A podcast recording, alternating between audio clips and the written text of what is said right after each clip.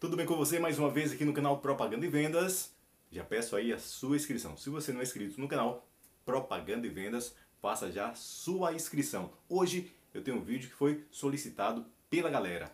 Quais os maiores desafios do empreendedor? Quais os maiores desafios da sua empresa? Esse é o vídeo de hoje.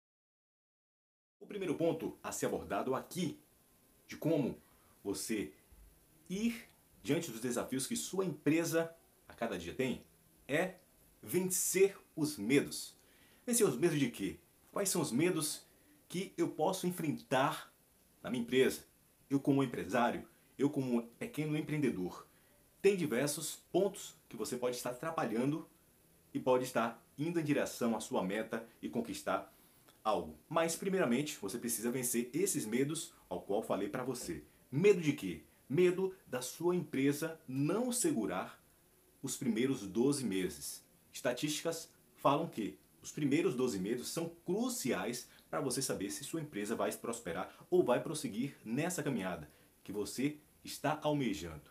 A maioria das empresas, elas fecham nos primeiros meses que você consegue ali estar dentro de um mercado por diversos fatores. Não vou abordar aqui fatores que levam você a ter sua empresa ser fechada, mas são diversos fatores, entre elas a falta de planejamento, a falta de investimento para você suprir aquilo que você precisa. Né? Essa dificuldade também de encontrar clientes. Muitos já abrem a sua empresa falando isso. Como é que eu vou fazer para conquistar os primeiros clientes? Aquilo dá uma angústia muito grande, você sabe. Você precisa vencer esse medo da conquista dos primeiros clientes. Outro ponto interessante também para você vencer o medo é lidar com as empresas concorrentes. Você não precisa ter medo das empresas concorrentes. Os concorrentes hoje são fundamentais no mercado para até muitas empresas sair ali do marasmo. Muitos ficam acomodados em seu local, mas quando vem um concorrente de peso, um corrente que vai bater de frente, você vai ser obrigado, vai ser obrigada a estar aí diante de uma concorrência, também se reestruturar para poder competir.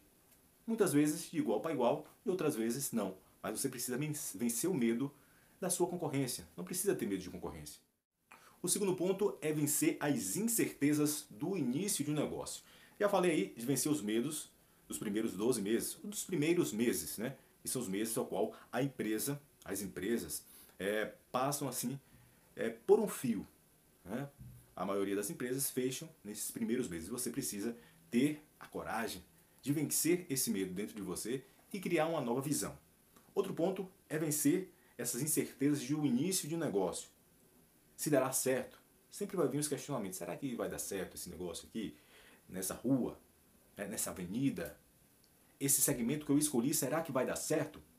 Então, essas incertezas vão surgir a todo momento. Mas você precisa ter certeza do que você tem, do conhecimento que você tem e porque você implementou né, esse, dentro desse segmento, nesse local, com essas variáveis diante também do seu concorrente. Você precisa ter isso em mente. Se devo ou não comprar com esse fornecedor X ou com esse fornecedor Y. Também você precisa estar vencendo essas incertezas. E como você vai vencer essas incertezas de comprar de um fornecedor A ou de um fornecedor B? A partir do momento que você faz essa experiência com cada um. Quando você faz a experiência com o fornecedor C, com o fornecedor D, você vai ver quais desses fornecedores têm mais características para que você venha comprar, fazer uma segunda compra, uma terceira compra, que oferece é, as melhores condições para você. Então, as incertezas vão sendo vencidas a partir do momento que você tem essa autonomia de estar lidando com cada situação. Ter confiança nos colaboradores que você coloca, que você admite. Cada momento que você admite uma pessoa, você está lidando com incertezas diversas. Você não sabe se aquele, aquele colaborador é, é bom para sua empresa, se ele vai gerar o resultado. Mas à medida que ele vai gerando o resultado, à medida que ele vai passando mais confiança, você também vai tendo confiança nesse colaborador e vai também a, agregando valor aquilo que ele está prestando para a sua, sua empresa. Você vai dando mais subsídios para que ele possa dar mais resultado. E outro ponto é tornar-se conhecida a sua empresa. A partir do momento que você coloca a sua empresa no mercado, ela precisa tornar-se conhecida. E a partir do momento também que ela torna-se conhecida, as pessoas já vão à sua empresa, já mantém a comunicação com outras pessoas, isso vai te dar aí uma tranquilidade maior. Os clientes estão chegando através de outros, da referência que é a minha empresa para a sociedade. Isso vai te dar uma tranquilidade, isso vai aumentar a sua certeza que o seu negócio está dando certo e está caminhando. Essa foi a dica de hoje aqui no canal Propaganda e Vendas. Faça já a sua inscrição e vem muito mais vídeos por aí.